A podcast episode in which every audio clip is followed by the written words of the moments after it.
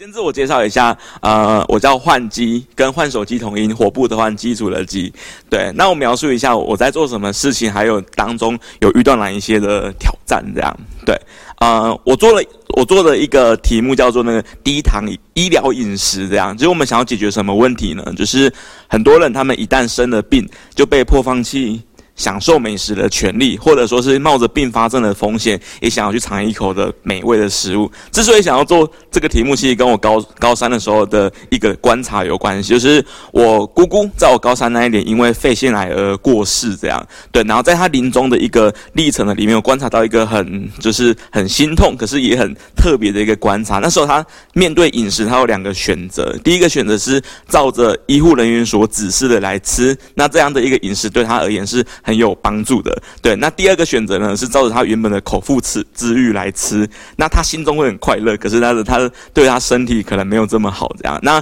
我看姑姑在选择里面十次有九次都是选择后者。那 anyway，他后面就是因为就是身体越来越差，呃，就是半年之后就过世了，这样。那这样的一个画面其实一直在我的心中一直环绕着。那一直到我那个一五年的时候创业的时候，才才开始去做一些市场调查，去验证说，哎，医疗饮食这样的一个主题是是不是有市场的需求？做不做得起来？这样，那它有很多块，有什么癌症啊、糖尿病啊、高血压、肾脏病这不同的一个题目可以去做。那初期创业，大家都知道说那个万事起头难，而且我刚创业的时候算是大学毕业毕业没多久，那个小白的阶段，这样就是资源有限啊。那其实我们不太可能什么都做，所以那时候才会先从糖尿病这一块去切入。这样对，好，那那个简单我做的事情是这样。那我我今天主要不是要来跟大家 demo 说我做了什么事情，而是我想要跟大。分享在这个过程当中有遇到哪一些的挑战？这样就在场的话，可能有些是那个组内的弟兄姐妹，那有些不是。那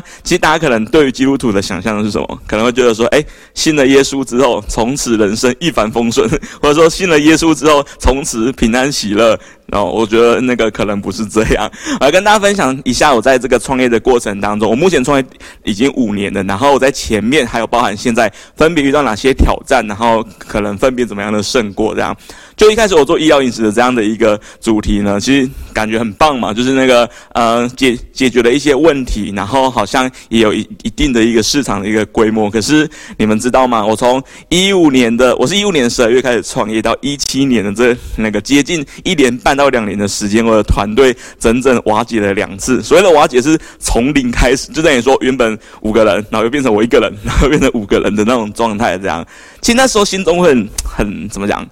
会很挑战，你会去想说，哎，是不是那个我做错什么事情，或者说你会可能会去觉得说，会会不会是那个好像这个这个。题目本身就没有未来。我跟大家描述一下我初期创业的团队有有谁好了。基本上呢，我犯了很多创业者初期会犯的错误，找大学同学啊，找好朋友啊，一起来创业。哦，那个是灾难的开始，这样，并不是，并不是说那个那个他们不好，而是在这个状态之下，其实大家对于彼此的期待是。亲亲人的期待，朋友的期待的那种情况，很多时候我们在那个就是那个面对决策的时候，并没有办法这么的那个就事论事。我讲那时候最惨的状况，那时候就是那个我的合伙人是我大学同学，他后来离开了，然后那个然后当时的两个核心的干部，业务的干部跟行销的干部，他是当时那个等于说呃在教会带了他四五年的那个弟兄姐妹，他们也离开了啊，还有一个是我高中同学，他也离开，所以那那时候。其实心中的那种就是失败感非常的严重，我觉得哦天哪，会不会是我的问题啊？会不会是那个我本身就是一个什么不 OK 的人之类？那那时候最惨的状况是怎样呢？就是啊、因为我是我后来呃做的东西比较像餐饮业的状态，你知道餐饮业最累是什么吗？备料这件事情，清洁这件事情，煮饭反而是最快乐啊！我我的角色我不应该要下去煮，可是那时候因为也只有一个人嘛，我我必须要那个就是要煮饭，要备料，还要去送餐，然后你还要去做一些行政的那些东西。那三个月的时间，可能每天几乎都只有睡两个多小时，很痛苦啊！你就觉得哦天呐，到底要不要继续坚持下去？那我阿嬷还有我爸妈也会一直就是就是劝你赶快放弃啊，因为他觉得说，我简单介绍一下，我我之前是那个台大资工跟生化科技的背景，他们就觉得说你怎么做这种事情呢？他们会会认为说餐饮业就是感觉不是你应该做的事情，你应该要去那个读博博士啊，或者是应该要去那个写软体啊，感觉超级有前途的。所以那时候其实我心中也是有 有一点那个动摇的。可是，在那个时候，其实我我我心中想的事情是什么？是啊、到底要不要坚持下去？如果坚持的话，到底值不得值得坚持？所以那三个月的时间，就一边煮饭，然后一边备料的时候去想说，第一个。这个主题值不值得做？第二个，如果做的话，我下一个团队应该要长什么样子，是可以让这一个题目是能够做得好的这样。那第一个问题值不值得做？从消费者的反应最直接啦，就是自己想都是都是多余的。那时候有两个情况我很感动。那时候其实我们那时候生意还没有很好，可是有有大概二三十个每天使用的那个消费者这样。然后有一个妈妈，她很特别，她从我创业第一天到那个现在还是每天吃。然后那时候她最直接的改变就是他从，因为大家知道糖尿病如果没有控制好的话，会有几个问题：视网膜剥落、洗肾、截肢这些的问题。这样，那他。一直吃到了，因为我团队团队瓦解那时候大概是创业第八个月的时候，他一直吃到第八个月的时候，他的并发症的问题就是被得到控制了。他从要截肢到不用截肢，他从要洗肾到不用洗肾，其实心中是蛮感动的啊。这是第一个让我呃决定坚持下去的第一个理由。那第一个第二个理由呢，是那个有一个阿伯，他本身也是有那个也有点。糖尿病的状况，那其实对于当时而言，因为刚创业最有热情的时候嘛，送餐去还顺便跟阿伯聊天 的的那个状态。因为那个时候，其实对阿伯阿伯给我们的一个回馈，其实除了说他的血糖得到控制之外，其实我们更多有点像长照的一个陪伴的一个部分这样。那还有一个人，他是从原本的那个呃，就是因为如果血糖控制不好，又加上没运动的话，你的体重很很很容易会那个飙高这样。他整整减了三十几公斤，对，这当然不能写在疗效，因为是有法律的问题这样。我要讲的事情是，这是第一个支撑支持我走下去的一个理由，就诶，我做的这些事情，感觉好像。有点帮助，那个虽然说当时还是亏钱的状态，可是你会你会知道说这是一个值得坚持下去的一个题目。这样，那第二个部分呢，就是你就去想，好吧，既然值得坚持下去，可是我不可能一直自己下去煮饭嘛。那后来我就去重新思考说，那我要去建立什么样的一个团队，它是适合。我这个主题，还有我这个人，很多时候可能不是，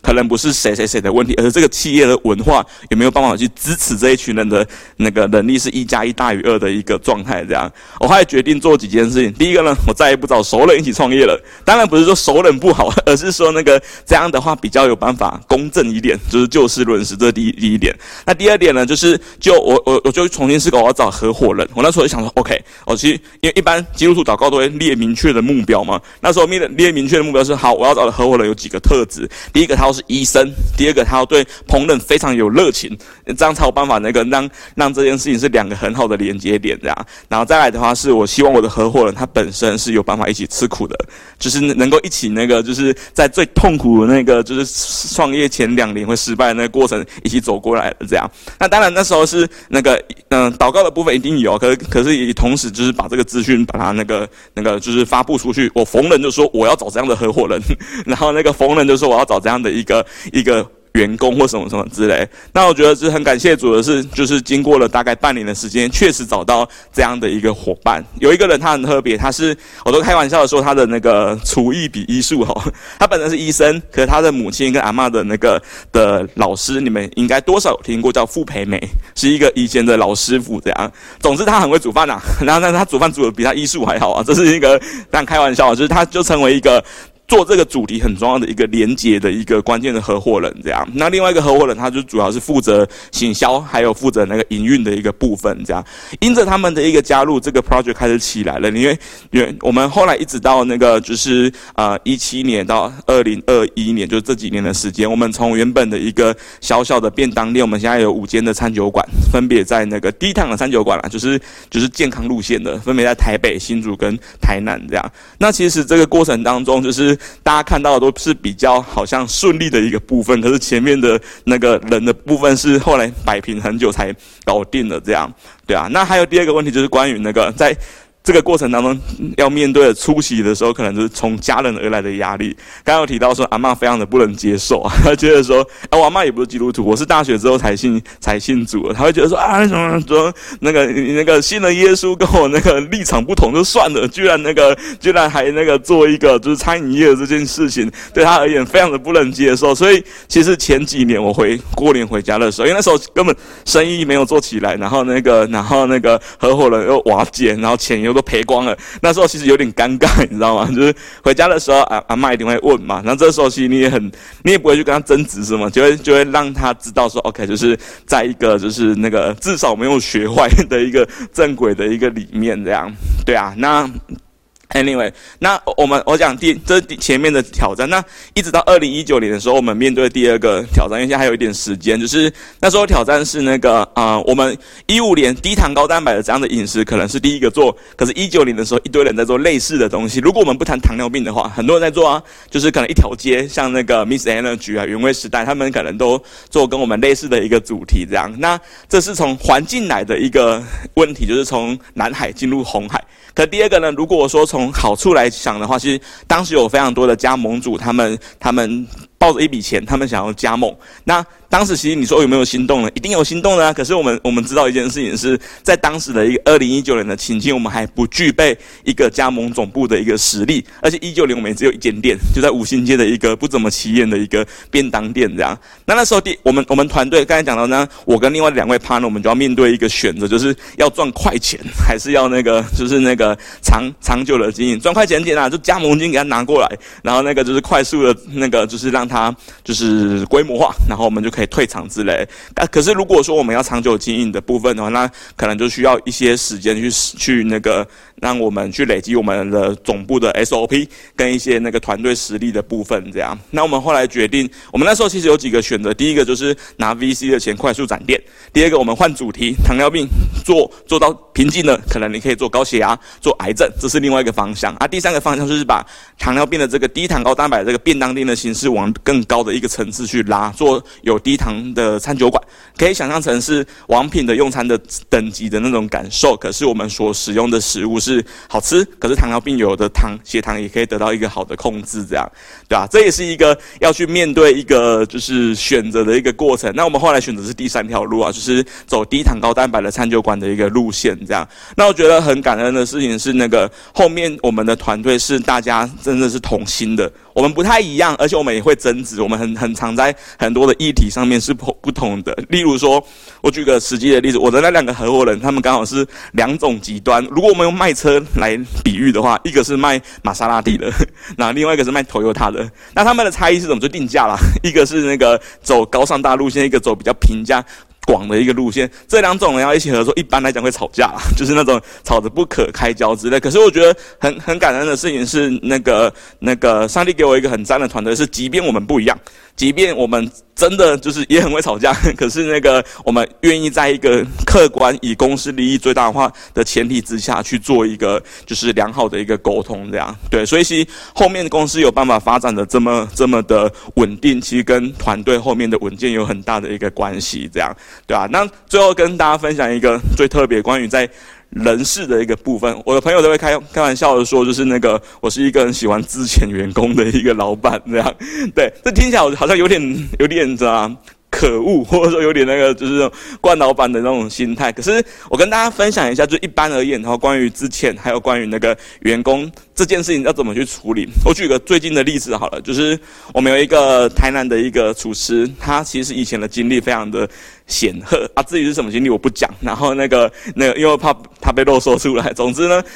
工作一段，工作两三个礼拜之后呢，发现就是他的一个工作的情况并没有这么的 OK，这样，甚至甚至其实很多的呃更早起来的或是认真的员工就开始有一些的怨言，这样。那对于经营者而言的话，第一个当然要先确认说这件事情是不是真实存在的一个状况。那确认完之后呢，就要面对第二个问题了，要不要资遣？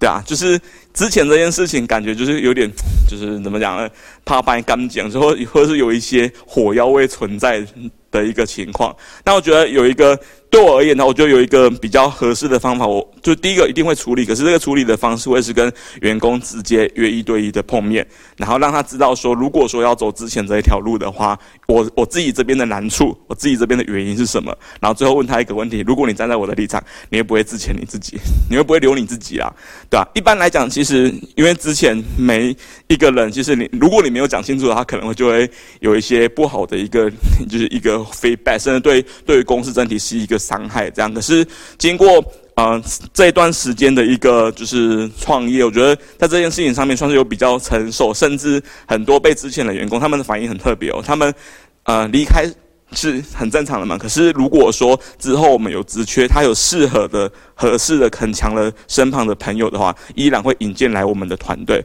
我觉得对这件事是很感恩的，就是变成说离开的人，他并不是成为公公司的一个破口，成为公司的一个好像会在后面拖你后腿的人，而是他也愿意认同你这个这个这个品牌，这样让之后如果真的有需求的话，他们都成为你这个品牌的一个助力，这样对。好，那今天我简单的，因为时间的关系，我不讲太多公司的事情。那呃，今天我就先分享到这边。那后面也许就是用对谈的方式，我们可以有更多的一个分享。这样，谢谢。